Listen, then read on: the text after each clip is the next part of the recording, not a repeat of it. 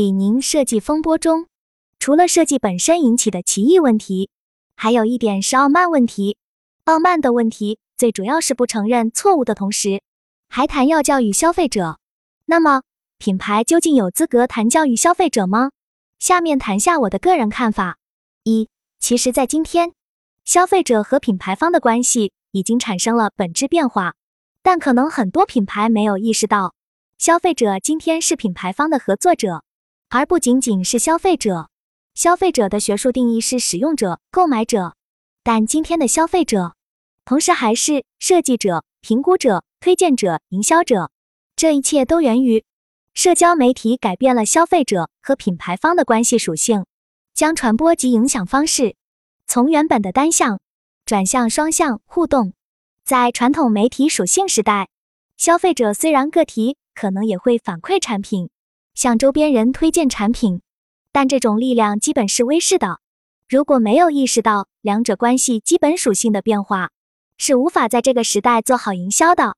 二，上述关系搞清楚了，就在回答教育问题。在我看来，如果我们把教育定义为三人行，必有我师的概念，这种教育是时刻存在的。换句话说，我一个所谓的博士，不懂装修房子。去看别人怎么刷墙，在我看来也是被教育的过程。所以，在这个时代，我认为品牌可以且应该教育消费者，反之，消费者也可以教育品牌，两者的关系是对等的。我既不认为品牌高于消费者，也不认为消费者高于品牌。三，当然，这还涉及措辞策略问题。其实，在营销学上，教育消费者的概念一直存在。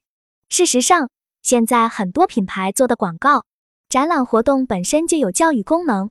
你去看奢侈品的艺术展，是不是教育呢？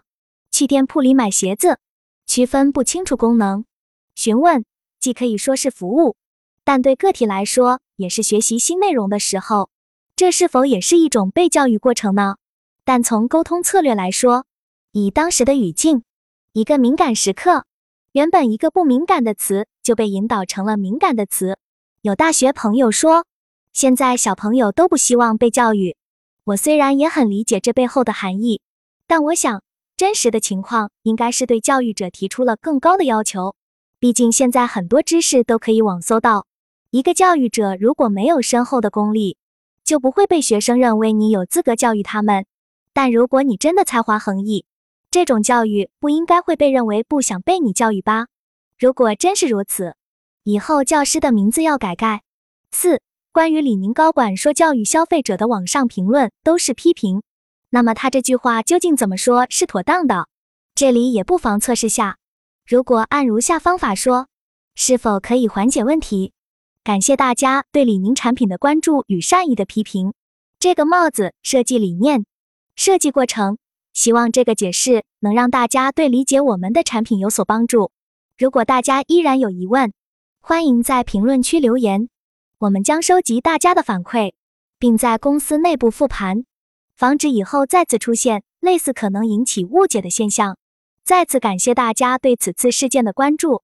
五，最后补充几个细节，在我看来，这个失误不是商品企划设计师造成的，而是秀场造型师造成的。